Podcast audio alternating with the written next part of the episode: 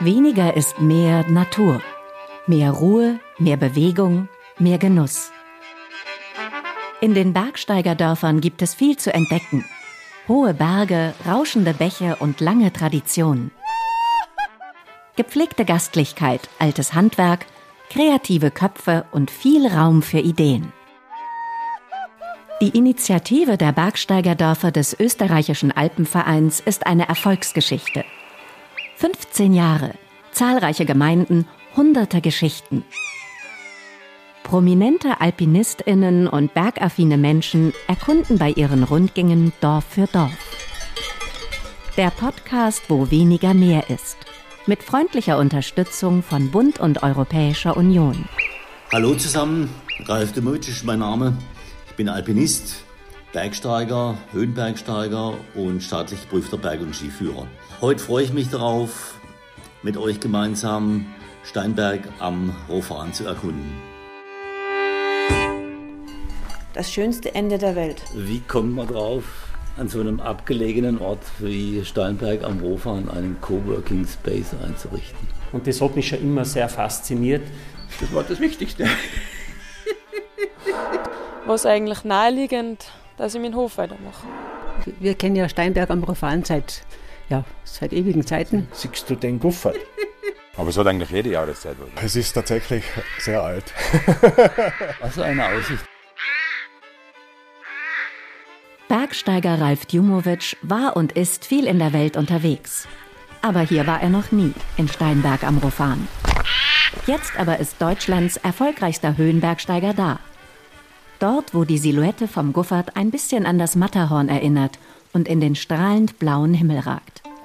Wo man auf verschiedensten Routen hinaufkraxeln und weit ins Voralpenland schauen kann. Wenn man jetzt hier die letzten zehn Kilometer ohne Dorf zwischendrin nach oben fährt zu euch, äh, nach Steinberg, äh, hat man auf einmal das Gefühl, es wird ganz leer, es wird ganz ruhig und dann kommt man hier in Steinberg an und ist erstmal überrascht, wie wie schön es hier oben ist und, und wie einsam, ruhig, still.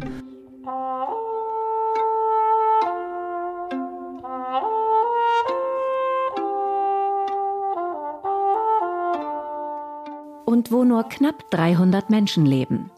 Etwas abgeschieden, weit weg von den großen Touristenströmen. Doch das stört hier niemanden. Ralf Djumowitsch schon gar nicht. Wir haben miteinander telefoniert. Ja, telefoniert ja. 9 Uhr. Ralf hat seinen ersten Termin. Im Gemeindehaus bei Helmut Margreiter, dem Bürgermeister von Steinberg am Rofan. Bei dem Mann, der die Geschicke des Dorfes seit mehr als drei Jahrzehnten maßgeblich lenkt. Mit nur 22 Jahren übernimmt Margreiter den Posten des Bürgermeisters. Für Ralf Djumowitsch schon die erste Besonderheit. Du hast hier deine Kindheit und Jugend verbracht und bist hier immer gern geblieben. Genau, ich bin da aufgewachsen habe da meine, meine Kindheit natürlich in der schönen Natur und Umgebung verbracht. Ähm, habe da die Schule besucht, die Volksschule und da ist irgendwo da die Tür aufgegangen, weil jemand gesucht wurde eben für die Amtsleitung. Und das war noch 1987 und seitdem gehöre ich da zu der Einrichtung, zum Inventar. Ist diese Stille, diese Ruhe ein, ein Standortvorteil für euch oder ist das eher äh, schwierig für den, für den Tourismus? Ja, das ist natürlich auch wieder zweischneidig, die Geschichte. Steinberg hat ja immer von jeher den sanften Weg des Tourismus verfolgt.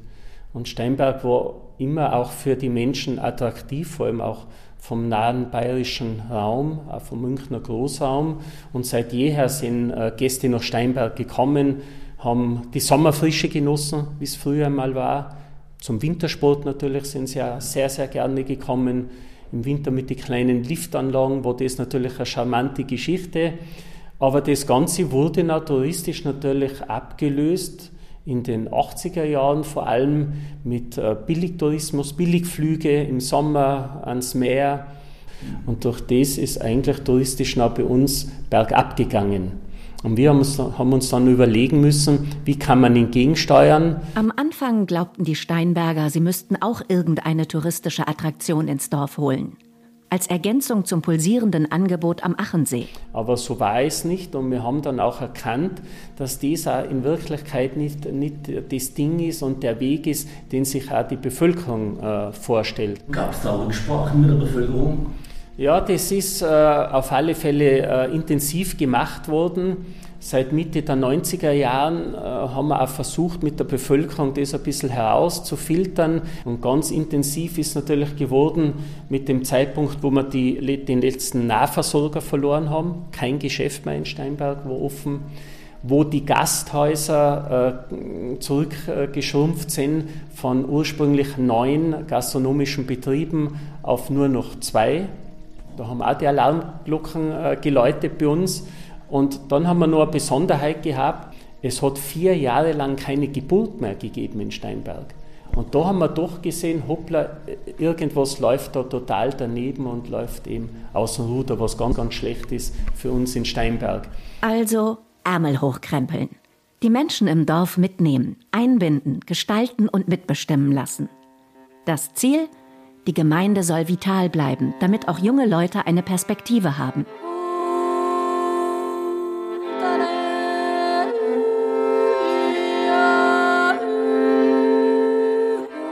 Gemeinsam mit dem Land Tirol startet das Dorf seinerzeit einen Bürgerbeteiligungsprozess, bei dem sich auch zwei zugezogene Bayern einbringen.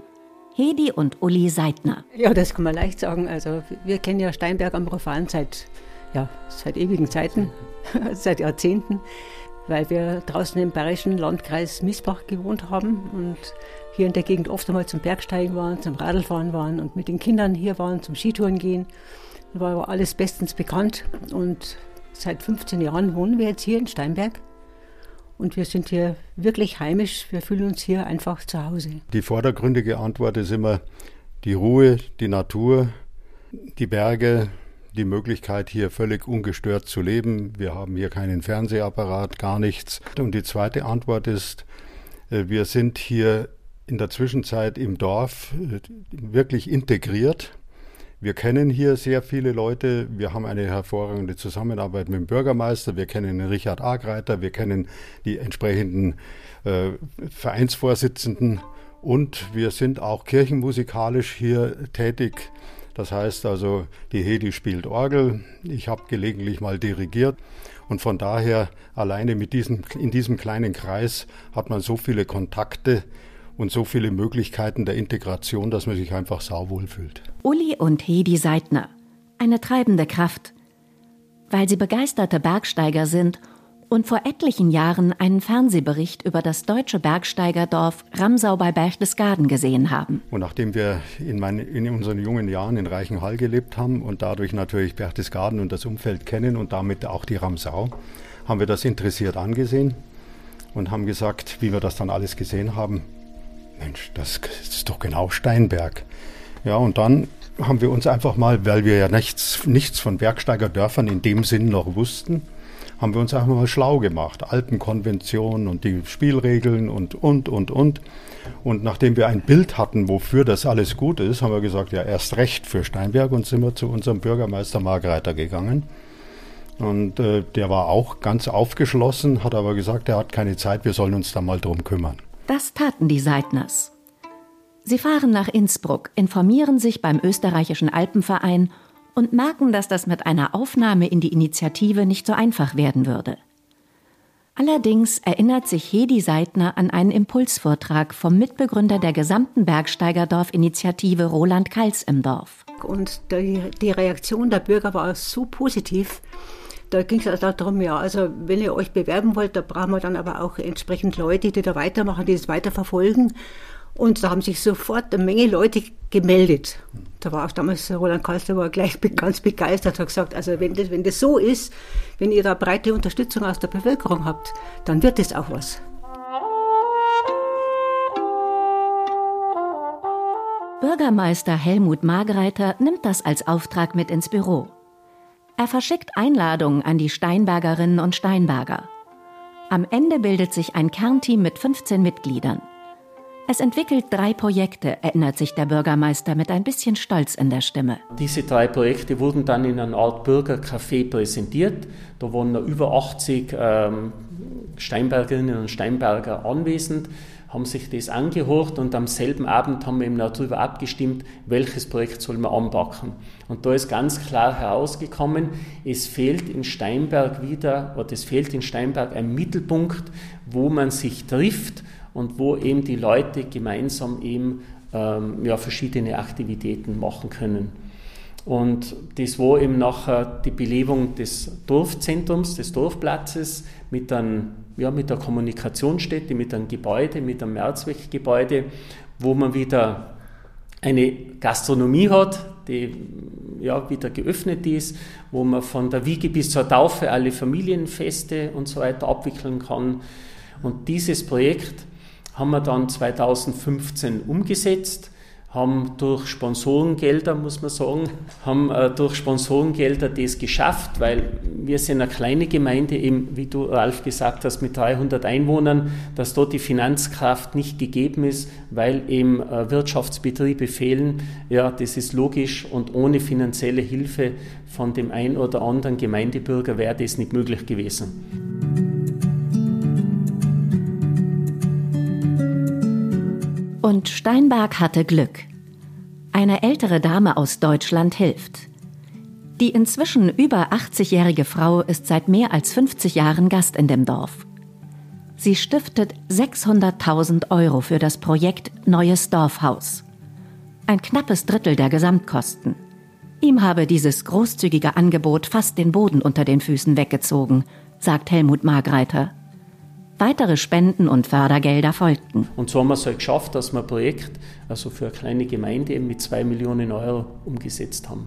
Und dies war der entscheidende Impuls fürs Dorf, dass wir wieder Schwung genommen haben, dass wir wieder voran blicken können. Es ist eigentlich eine Streusiedlung hier, Steinberg, wenn man äh, durchfährt und kommt zum Schluss hier in Richtung Zentrum dass einem richtig das Herz aufgeht, wie das alles wunderbar zusammenpasst, wie das als schönes Ensemble zusammen entstanden ist. Und da kann man nur gratulieren, dass ihr so jemanden gefunden habt, der euch da so großzügig unterstützt hat. Also wir sind da sehr, sehr dankbar natürlich.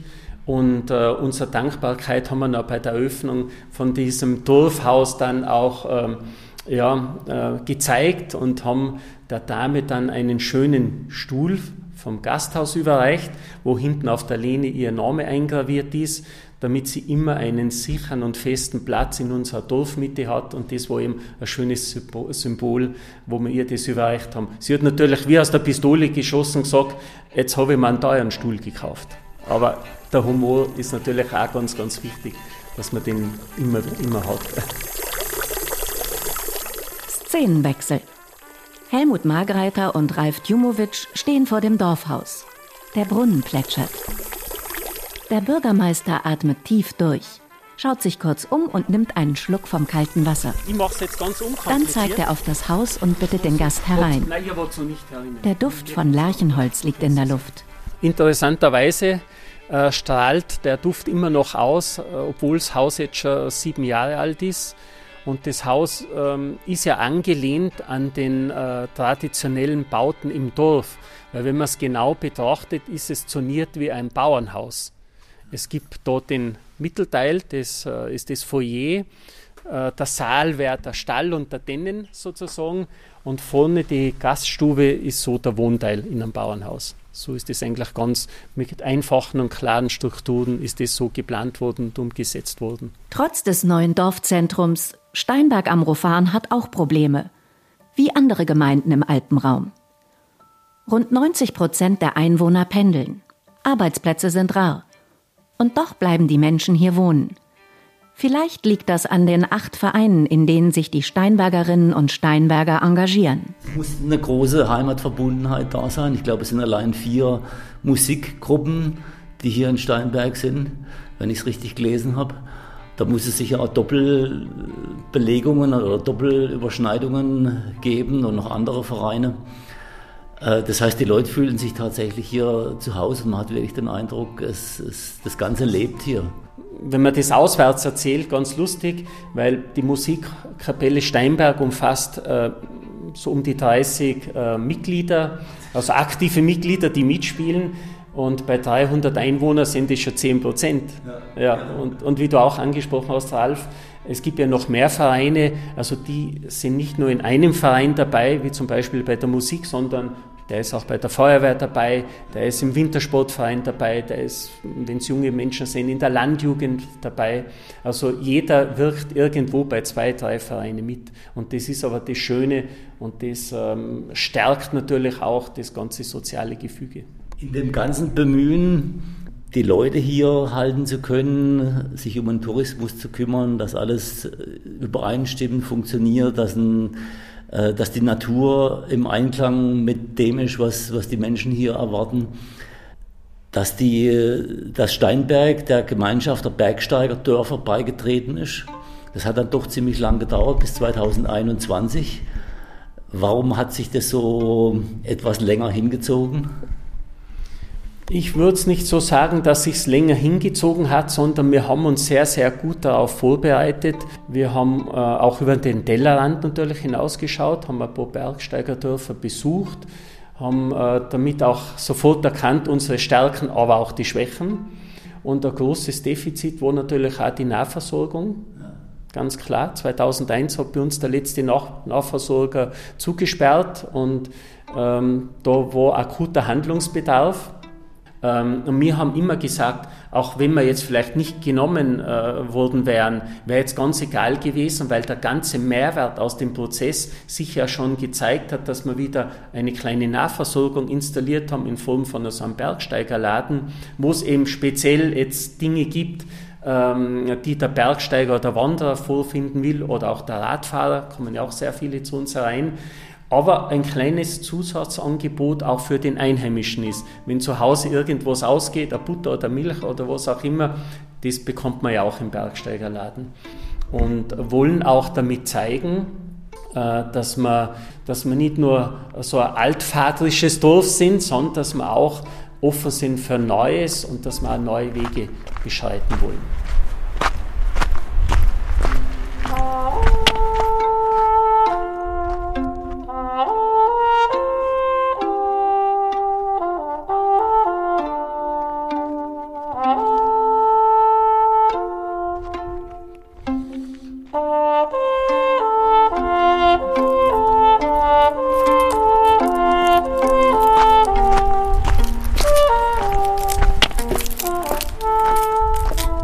Zwei Steinwürfe vom Dorfhaus in Steinberg entfernt.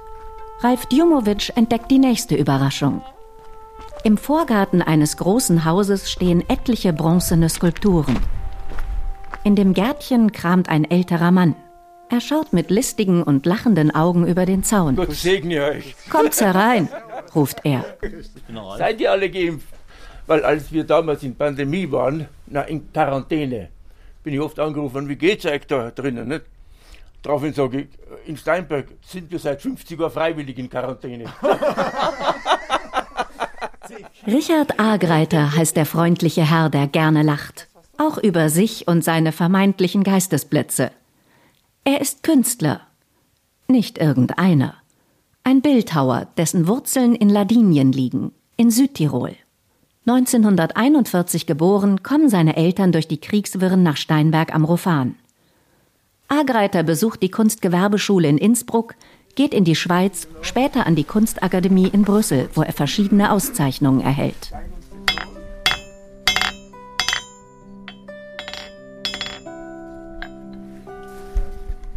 Seither lebt und arbeitet Agreiter in seinem Reich in Steinberg am Rofan. Wow.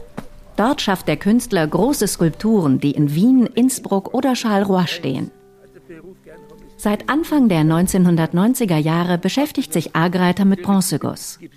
Durch den sogenannten Zufall kam er dazu. Ein Gießer schenkt dem Künstler zwei gebrauchte Schmelzöfen, Gebläse, Schweißgeräte. Vorhaben, mache einen Rundruf, meldet sich einer von Nembacher Werk, ein Werksmeister, Gießerei, der, der war zwar pensioniert, in, in Rekonvaleszenzmacher, kommt daher und ist ganz begeistert, dass ich gießen tue. Dann habe ich mit der Frau weitergegossen und dann habe ich gewusst gehabt, das ist es. Wer das Haus von Richard Agreiter betritt, stellt schnell fest, der Mann muss in seinem Leben unglaublich viel gearbeitet haben. Überall finden sich Skizzen, Modelle, Werkzeuge, Zeitungsartikel, begonnene Werke, Metallreste, fertige Skulpturen, Gussformen. Große, kleine. Für Außenstehende ein verwirrendes Sammelsurium. Fast wirken die Räume wie ein Kunstlabyrinth. Doch Agreiter weiß, wo er was findet. Es ist seine Ordnung, seine ganz eigene, auf die er auf ganz spezielle, mitunter auch verstörende Art mehr als stolz ist. Wow. Wir sehen das alles noch beim Eingang, habt ihr noch gerade Zeit gehabt zum Singen. Da stehen 20 Figuren draußen, die übersieht man manchmal, weil so viel da ist. Gell? Also, es ist wie im Wald, vor lauter Wald äh, siehst du keine Bäume mehr. Und das ist bei mir so. Und äh, es ist auch interessant, dass es alle, die meine Werkstätten verlassen haben, das Schlusswort dieser Leute war immer, das habe ich noch nie gesehen. Und dann bin ich zufrieden. Aber das dauert nicht lang. Die Unzufriedenheit eines Künstlers ist seine, hm, vielleicht seine Krankheit. Wenn er gut ist, die anderen sind zufrieden. Ich bin einmal gefragt worden, ob ich zufrieden bin. Er sagt, na, ja, du musst doch zufrieden sein. Du, mm, ja, warum ich nicht zufrieden sage, Zufriedenheit und ich sage, wünsche ich meiner Konkurrenz. Warum der Konkurrenz? Ja, sage ich, dann schlafen Sie ein. Dass Richard Agreiter mit seiner Kunst Publikum aus nah und fern anzieht, wissen die Steinberger. Früher beherbergte der Bronzegießer gemeinsam mit seiner Frau auch Feriengäste in einem alten Bauernhof. Der existiert nicht mehr. An seiner Stelle steht, auch nach einer Auseinandersetzung mit Agreiter, das neue Dorfhaus des Bergsteigerdorfes Steinberg am Rofan. Der Bildhauer will davon wenig wissen. Sein künstlerisches Erbe hat er seiner Stiftung in Südtirol vermacht. Agreiter sieht sich nicht wirklich als Teil der Bergsteigerdorf-Initiative. Und ich habe auch geredet mit den Leuten und, und, und habe meine Meinung abgegeben. Ich habe auch erlaubt, dass ich in das Büchlein reinkomme, aber ohne Kommentar habe ich gesagt, dass es nicht werben soll, weil ich sage, die Berge und alles, was wir haben, ist ja unschuldig, ist ja da. Aber die Infrastruktur, ich gesagt habe, die spielt da nicht mit. Und da möchte ich nicht dabei sein. Aber das hat mich auch dazu veranlasst, dann nach Südtirol ab, geistig abzuwandern mit meinem Lebenswerk. Das heißt auch, du warst mit dem Abriss nicht einverstanden? Auf keinen Fall. Na. Okay. Nein. Na. Wie soll ich sagen, ich bin schon gebeten worden, da Skulpturen hinzustellen. Dann habe ich gesagt, ich werde die Hütte nie aufmutzen. Niemals. Solange ich lebe, werde ich, wenn ich nicht muss, da hineingehen, auch nicht hineingehen, weil das ist nicht mehr mein Haus. Ihr hört, wo weniger mehr ist, den Podcast der Bergsteigerdörfer, einer Initiative des österreichischen Alpenvereins. Produziert mit freundlicher Unterstützung von Bund und Europäischer Union. Noch, so hoffen etliche Steinberger aber, sei das letzte Wort in dieser Sache nicht gesprochen. Vielleicht wächst wieder zusammen, was zusammen gehört, findet zum Beispiel auch das Ehepaar Hedi und Uli Seidner. Sie schätzen die Kunst Argreiters, die im Angesicht des markanten Hausbergs, im Angesicht des Kufferts kreiert. Für Uli Seidner, den begeisterten Bergsteiger und Alpinhistoriker, ist der Berg immer wieder eine Tour wert zumal es etliche Varianten gibt, um auf den Gipfel zu gelangen. Also der Normalweg geht hier von Steinberg. Der ist äh, normaler Bergweg und oben raus gibt es am, auf, am Gipfel so einige wenige Seilversicherungen, ist aber unschwierig. Äh, und die Traditionstour auf dem, äh, auf dem Guffert ist die Südkante. Die Südkante wurde 1909 das erste Mal von Nibel begangen. Äh, er, der arme Kerl, das ist ein Münchner Veterinärstudent und auch hier Nordwandbegeher gewesen, der ist damals bei dem ersten Alleingang auf, die, auf der äh, Südkante ist er tödlich abgestürzt. Begangen wurde es dann 1911 von Dülfer. Und das ist eine der sagen wir, Hauptrouten. In der Zwischenzeit gibt es natürlich auf der Westseite auf der Westseite, also der Westgipfel, gibt es zum Teil unglaublich schwierige Touren. Äh, das sind zwischen sechs und sieben und achter Touren gibt es da. Egal von welcher Seite aus man hinaufsteigt.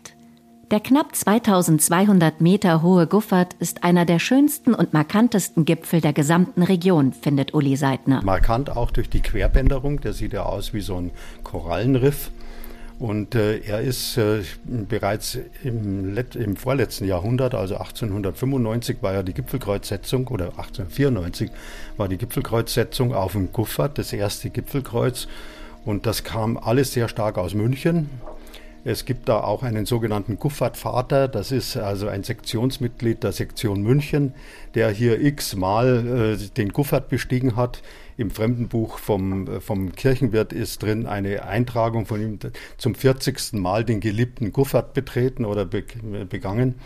Und von daher gab es bereits in, in grauer Vorzeit, kann man fast sagen, gab es dann die Steige auf den Guffert.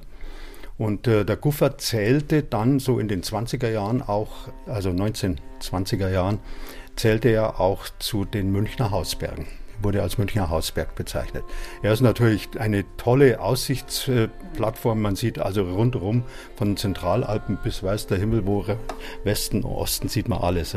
Dem kann Robert Huber nur zustimmen. Er ist Tourismusobmann und Gastwirt in Steinberg, im Waldhäusel einem Gasthaus, das am Fuße des Gufferts steht. Gerade im Herbst, wenn klare Tage sind, äh, kannst du bis zum Deggernsee schauen äh, oder, oder auch bis ins Karwendel.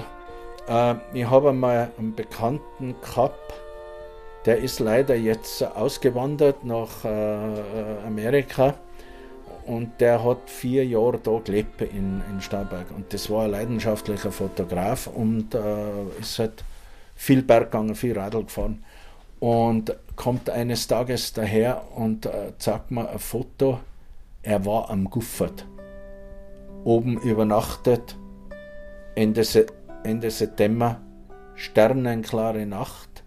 Und wie es dann so dämmerig geworden ist, oder mit seiner Kamera ein Foto zeigt, dann hast du so einen roten Streifen gesehen, gell? Dann hat er den ein bisschen herzoomt, gell? dann bei uns in München die Allianz Arena beleuchtet.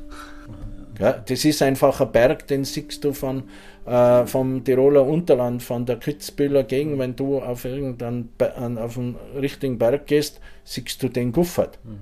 Wenn du im Zillertal bist, in, in Hochfügen hinten dran, siehst du den Guffert. Ne? Mhm. Durch durch das, dass er einfach dominant ist. Ne? Natürlich jetzt vor allem, wenn wir mit dem Tourismusobmann sprechen dürfen, interessiert uns natürlich in erster Linie auch der Prozess hin zum Berg, Bergsteigerdorf, beziehungsweise was für euch vielleicht schon feststellbar ist, wie sich, wie sich das entwickelt hat, was sich tut für euch. Man merkt schon, dass, dass das mehr angenommen wird, äh, wenn man jetzt gerade bei uns Haus hernimmt, wir, wir, wir leben ja das schon 20 Jahre, nicht? Dieses Bergsteigerdorf weil wir halt von den Wanderer und Mountainbiker und alles leben davon. Nicht? Und, und, und das wird von Jahr zu Jahr mehr. Und deswegen glaube ich, ist für Steinberg auch ganz wichtig gewesen, dass wir da in dieser Riege der Bergsteigerdörfer aufgenommen worden sind. Man hat generell jetzt ein bisschen eine Veränderung im Dorf durch das, dass die Vermieterstruktur schon, äh, sage ich mal, etwas älter war ja. Wir haben ja Vermieter, die schon über 80 sind. Und gleichzeitig äh, merkt man einfach, dass Junge nachkommen und dass die äh, sich was aufbauen wollen und sagen, äh, wir wollen in Steinberg leben, bleiben, auch ein bisschen Geld verdienen, gell, was ja auch wichtig ist, nicht, um zu leben. Es ist ja auch die Zeit dazu da, dass man sagen kann, wir sind äh, ein Dorf, das was mehr oder weniger im Dornröschenschlaf die letzten 30, 35 Jahre war. Ne? Aber es kann auch nicht von heute auf morgen. Ich, ich sage immer, das muss langsam wachsen. Denken wir immer, wenn die einheimische Bevölkerung zusammensteht ja. und wenn man, wenn man sich hier wohlfühlt, wenn es den Leuten gut geht, ja. dann können sie auch im Tourismus was Gutes tun. Wenn es den Leuten nicht gut geht, wenn sie sich nicht daheim fühlen, wenn sie sich äh, nicht aufgehoben fühlen durch, durch die Gemeinschaft, dann geht es im Tourismus nicht gut. Tourismusobmann Robert Huber vom Waldhäusel schaut zuversichtlich in die Zukunft. Zumal er und seine Frau auf die Unterstützung vom Tourismusverband setzen können. Auf die Hilfe von Maria Wirtenberger. Sie ist Projektmanagerin beim TVB am Achensee für das Bergsteigerdorf Steinberg am Rofan. Der Weg zu diesem Titel sei herausfordernd gewesen, erinnert sich die junge Frau. Wobei ich sagen muss, sehr viel Vorleistung ist ja eigentlich schon in der Bevölkerung von Steinberg am Rofan geleistet worden. bestimmte Werte sind da immer schon gelebt worden und man hat sich bestimmten Eigenschaften schon immer verschrieben, so der ländliche Stil, der, der natürliche Stil, das Nachhaltige, auch wenn es schon sehr abgedroschen ist, das Ruhige, das Schöne, wie wir gesagt haben, der schöne Beginn, nicht das schöne, schönste Ende. Und irgendwann hat man halt probiert, beziehungsweise hat man mitgekriegt, okay, da, da gibt's da gibt's ein touristisches Prädikat, die nennt jetzt einmal vom Alpenverein aus, aber das würde zu uns passen oder eben zu Steinberg am Rofan. Dann kommt der TVB ins Spiel. Auch weil der Tourismusverband über ganz spezielle Qualitäten verfügt, wenn es darum geht, die Bewerbung um den Titel Bergsteigerdorf in das richtige Licht zu rücken. Die Werte, äh, die Landschaft und das ist alles gegeben, gell? die wird auch von der Bevölkerung gelebt. Und wir haben dann gesagt, okay, und das verpacken wir jetzt schön. Wir können kommunizieren, wir können das schön darstellen und so bringen wir das dann raus. Und das haben wir dann auch da gemacht. Also da haben wir dann Kommunikationsleistungen übernommen in der Bewerbung. Wie, wie kann man das alles veranschaulichen? Die ganze Motivation und alles, was da dahinter gesteckt ist. Etliche der Steinberger Vermieterinnen und Vermieter waren unsicher. Da zahlte sich der gute Draht zum Tourismusobmann in Steinberg am Rofan aus, ergänzt Maria Wirtenberger. Mit Robert Huber vom Waldhäusel hatte der TVB offenbar einen wichtigen Verbindungsmann an der Seite, der sich im Dorf und mit zukunftsträchtigen Konzepten auskennt. Robert hat mit uns zum Beispiel diese Vermietergespräche initiiert oder den Stammtisch, äh, der war dann auch äh, zu Beginn bei ihm im Haus im Waldheisel. Da haben wir alle dazu eingeladen und der Robert weiß, welche Arbeit geleistet wird. Das hat er angeregt. Also das war sehr wichtig. Da haben sie sich dann auch nochmal ein, ein Vertreter aus ihren Kreisen, die haben ja nicht alle geschlafen, es gibt ja drüben auch wirklich in, in Steinberg am Rofan Vorzeigebetriebe ich weiß nicht, ob man kennengelernt habt, aber er ist auch ein Mitgliedsbetrieb für die Bergsteigerdörfer, das ist der Mesner Hof C. Den hat man nicht wecken müssen, also der hat dann vielleicht auch ein bisschen zu diesem Weckruf allgemein äh, beigetragen, weil der natürlich ganz andere Sichtweise in das Dorf reingebracht hat. Ja, ich glaube der Mix. Ein bisschen wachrütteln, ein bisschen aktiver werden und ein bisschen in wieder werden. Der Mesner Hof C er steht wie eine Burg auf einem kleinen Hügel in Steinberg am Rofan. Gegenüber die kleine alte Kirche und das neue Dorfhaus. Höhenbergsteiger Ralf Djumowitsch hat das Ensemble schon bei seiner Ankunft bemerkt. Vorsichtig öffnet er die Tür zu dem uralten Bauernhaus. Neugierig steckt Djumowitsch seine Nase in die Stube. An der schiefen Stubentür erwartet ihn Georg Gasteiger. Der Eigentümer des Hofes legt großen Wert auf die vielen kleinen und authentischen Details. Es ist nicht original 400 Jahre alt, aber ich glaube mal so vor 150 Jahren dürfte da jemand mal gemahlen haben. Ja, äh, man sieht es an der Stubentür. Ja, da gibt es 1872 als, als äh, Datierung und ich denke mir, dass derjenige, der das raufgemahlen hat, dass das 1872 passiert ist. Ja. Georg Gasteiger hat aus diesem mehr als 400 Jahre alten Bauernhof etwas Neues entstehen lassen. Einen sogenannten Coworking Space. Hier kommen Menschen zusammen, die in der Ruhe des Rofangebirges arbeiten wollen. Also Große Unternehmen, Yogagruppen, Produktentwickler, kreative und aktive Leute. Ralf Djumowitsch ist beeindruckt. Georg, das altdeutsche Wort Coworking Space. Wie kommt man drauf, an so einem abgelegenen Ort wie Steinberg am Rofan einen Coworking Space einzurichten? Ja, so ein alter Bauernhof ist natürlich ein Ort, wo immer gemeinsam gearbeitet wurde und gelebt auch. Ne? Also insofern ist äh, Coworking vom Konzept her äh, ja wirklich tatsächlich nichts Neues. Ne? Also und äh, wenn man dann vielleicht auch noch betrachtet, ähm, wie sich die Arbeitswelten in den Städten äh, verändern in Richtung Lebensräume. Also es geht immer mehr so in loungeartige, luftartige Situationen. Ist ein Bauernhof eigentlich dafür prädestiniert so herzuleiten hatte ich mir nicht vorgestellt, aber es macht Sinn. Vor allem, wenn man dann auch noch die Abgeschiedenheit sieht hinten dran. Steinberg am Rofan, nicht das Zentrum der Welt aber sicher eine, eines der schönsten, abgelegensten Täler, was ich so habe kennenlernen können. Du bist hier immer noch teilweise zu Hause? An und für sich bin ich gar nicht aufgewachsen hier, äh, sondern äh, der Mesenhof äh, war eine Leibrentengeschichte meines älteren Bruders und meines Vaters und die hatten in den 80er Jahren von den Leibrentengebern den Mesenhof eben abgepachtet zuerst oder abgekauft äh, und ein neues Gebäude, Wirtschaftsgebäude hingestellt. Dann auch später ein neues Wohngebäude. Und wie die zwei alten Mesenhofbauern dann 99, 2000 äh, starben, war das äh, Leerstand oder wurde es zum Leerstand, noch mehr zum Leerstand, weil das Ensemble umfasst ja drei Gebäude. Und äh, ja, dann stand einmal äh, zur Diskussion in der Familie, was tut man mit diesem alten Zeugs, ne? ja, ja. das so in der Landschaft herumsteht. Als Georg Gasteiger vor einigen Jahren beginnt, den alten Hof von Grund auf zu sanieren, beobachten die Steinberger das sehr genau wohlwollend, wie Gasteiger sich erinnert. Grundsätzlich äh, war, war, war die erste Phase so, dass, dass sie einfach mal zugeschaut haben. Ne? Schauen mal, was da passiert. Äh, durchaus mit dem positiven äh, Gefühl, ah, das ist einer, einer, der jetzt nicht alles wegreißt, sondern äh, der beginnt da jetzt zu sanieren. Ja? Äh, der involviert auch äh, hiesige Baugewerke, die Dorferneuerung war mit an Bord auch. Ja. Also da war schon mal zuerst nur so mit, mit gewissem Abstand, wir schauen mal zu, aber offensichtlich ähm, geht es in die richtige Richtung. Ja. Am Ende des Tages sind wir ja selber überrascht, dass wir das urbane Publikum tatsächlich äh, ins schönste Ende der Welt bekommen. Ja.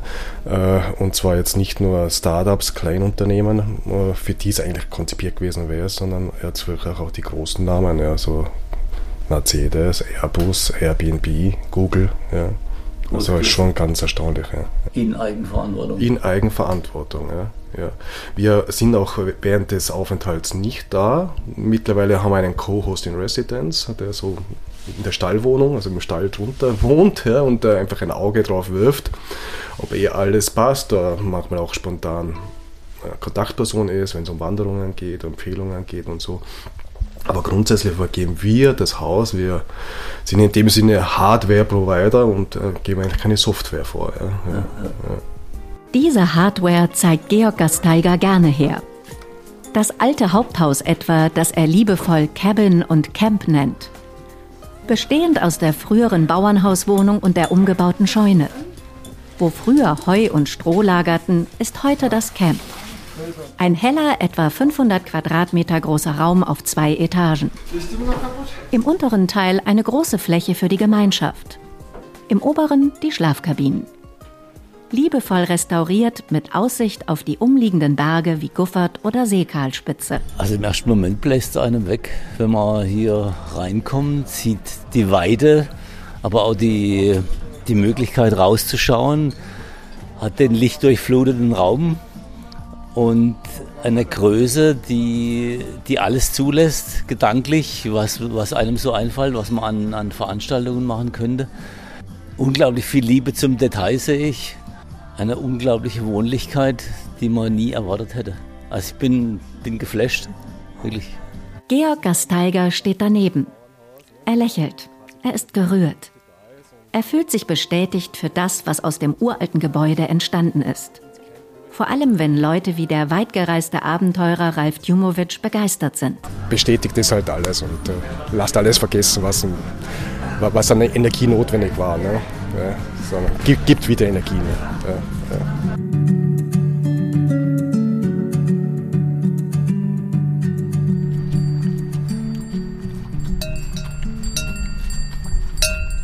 Wie bei Anna Moser, die junge Frau hat erst vor einem Jahr den Hof ihres Vaters übernommen. Damals gerade einmal 21 Jahre jung. Der Moserhof. Er steht ein bisschen außerhalb vom Dorf. In schwarzen Sportschuhen und Jeans empfängt Anna Höhenbergsteiger Ralf Djumowitsch im Vorgarten des Bauernhauses. Hinter dem Stall grasen noch ein paar der insgesamt 30 Tiroler Almrinder. Für Anna Moser das Normalste von der Welt, schon in sehr jungen Jahren einen Bauernhof zu übernehmen. Dann ist genau die Zeit gekommen, dass der Papa eigentlich in Pension geht und dann war es eigentlich naheliegend, dass ich meinen Hof weitermache. Ich habe es halt nie so im Auge gehabt, dass ich es eigentlich selber machen konnte. Das ist dann erst mit der Landwirtschaftsschule entstanden, der Wunsch. Mit der Landwirtschaftsschule, ja. Und eben durch das, dass die Geschwister nicht haben wollten und mir ja gedacht, dass er lange schon in der Familie jetzt den Hof haben, und der Hof ja echt schon fast 800 Jahre alt ist, das kann man dann auch nicht einfach sagen. Das mache ich nicht. 800 Jahre? Ja, also die ersten Erwähnungen schon, ja. Aber seid ihr von hier, aus, dem, aus Steinberg? Oder habt ihr den Hof irgendwann mal dann als Familie übernommen? Na, der Papa ist von Starberg Also der hat den von seinen Eltern gekriegt, genau, und jetzt von ihm. Weil da war noch irgendwas mit Oberösterreich im, im Spiel. Ist die Mama ja, von genau, Oberösterreich? die Mama ist von Oberösterreich, die hat ein bisschen einen frischen Wind eingebracht. ja, sie wollte eigentlich keinen Bauern heiraten. Und ja, aber wo die Liebe hinfährt, nicht. Und sie haben sie dann in einem Hotel kennengelernt. Der Papa war Skilehrer damals. Und Ah, ja, genau, die Mama hat in dem Hotel gearbeitet, wo der Papa die Gäste das Skifahren beigebracht hat. Und ja, dann ist sie da hängen geblieben. Hast du das Gefühl, dass das deine weitere Zukunft auch sein wird? Ja, auf alle Fälle. Auf jeden ja. Fall. Mhm. Und kann man davon auch leben? ja, davon leben, je nachdem, wie man lebt. Gute Antwort. Dass man sich jetzt da keinen Luxusurlaub jetzt ja leisten kann. Das ist klar und wir gehen dann nebenbei arbeiten. Klar ist aber auch, ohne die Eltern ginge es nicht. Mutter Monika und Vater Thomas sind einfach nur froh, dass Tochter Anna den Hof übernommen hat. Also die großen Kinder, die haben überhaupt kein Interesse gezeigt. Wir sind heilfroh, ne? Die macht's gut, ja. ja. Man hilft ja, wo es geht. Ja, man kann ja ein bisschen dem einen Ratschlag geben. Die machen das schon, ja. Jungbäuerin Anna Moser jedenfalls hat Ideen und Pläne. Für sie ganz wichtig, dass ihre Tiere ein gutes Leben haben. Bloß keine Massentierhaltung. Austausch findet die jetzt 22-Jährige mit ihren Freundinnen und Freunden in Steinberg. Sei es in der Bundesmusikkapelle bei den Jungbauern oder bei der Landjugend. Klar, einige junge Leute haben das Tal verlassen. Aber der harte Kern bleibt. Ja, es ist schon sehr ruhig bei uns, das muss man schon sagen. Aber es sind auch wieder genug da, die wo, so wie mein Bruder hat jetzt gerade wieder Haus gebaut herinnen und viele, die wo eigentlich herinnen wieder sesshaft werden möchten, weil, ja, weil sie das einfach genauso gern mögen wie ich das herinnen, die Ruhe nicht und die Gemeinschaft. Und das ist in Starberg einfach einzigartig. Also bei der Landjugend sind wir ungefähr 40 Mitglieder und das ist ungefähr der. Also es ist ja wirklich jeder bei der Landjugend. Das ist nichts, wenn da irgendetwas zum Zusammenhelfen ist oder was, da ist ja wirklich jeder da.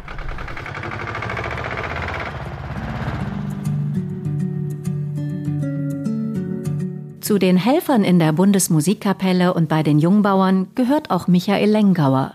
Er und Anna Moser kennen sich gut. Sie verbindet offenbar die Liebe zur Musik und zu den Tieren. Anna mag ihre Rinder und Kälber. Michael steht auf etwas Exotischeres. Auf Alpakas, die ursprünglich aus Südamerika stammen. Seine Liebe zu den Alpakas, sagt Michael Lengauer, hat er durch einen Besuch in der Steiermark entdeckt. Und mir da den ersten Hof besichtigt habe, der was Alpakas züchtet, weil ich nach Alternativen gesucht habe von meinem Hof. Was hattest du für einen Hof? Ich habe den, den Hof von meinem Onkel übernommen vor fünf Jahren und der hat Rinderzucht betrieben, klassische Rinderzucht.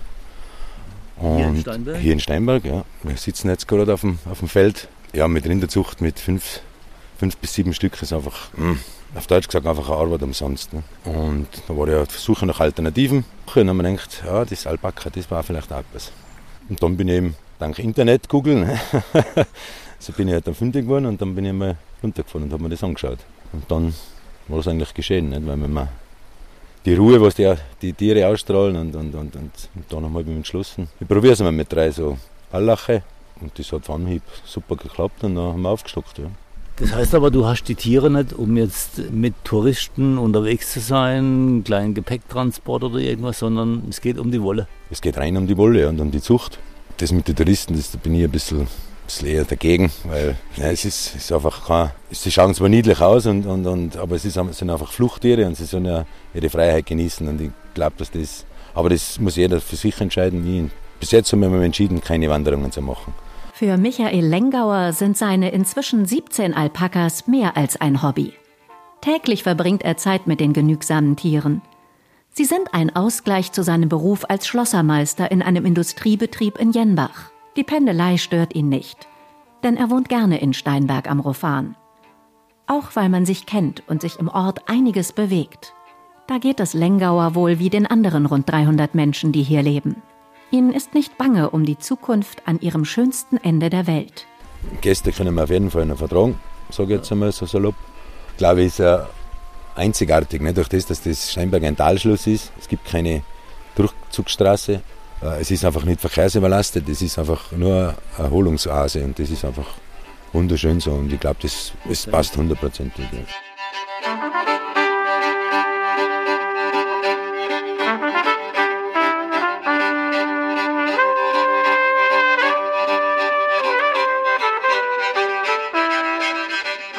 Das war der Podcast der Bergsteigerdörfer. Steinberg am Rofan. Das schönste Ende der Welt. Erstellt mit freundlicher Unterstützung von Bund und Europäischer Union.